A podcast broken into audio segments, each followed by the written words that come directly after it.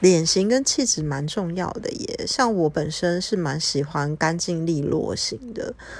呃，有一些人他蛮像男孩子，有些男孩子他比较粗犷，他可能会适合比较利落型的，呃，干净的那种，嗯，短发。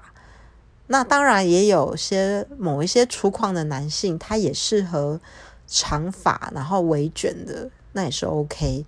但我真的觉得要看他的气质能够带出什么样的气场。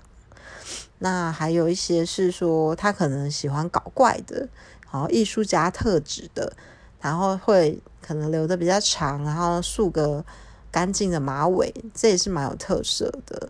嗯嗯，最重要最重要真的是自己本身的个性跟特色要能够表达出来，就会是个适合的发型。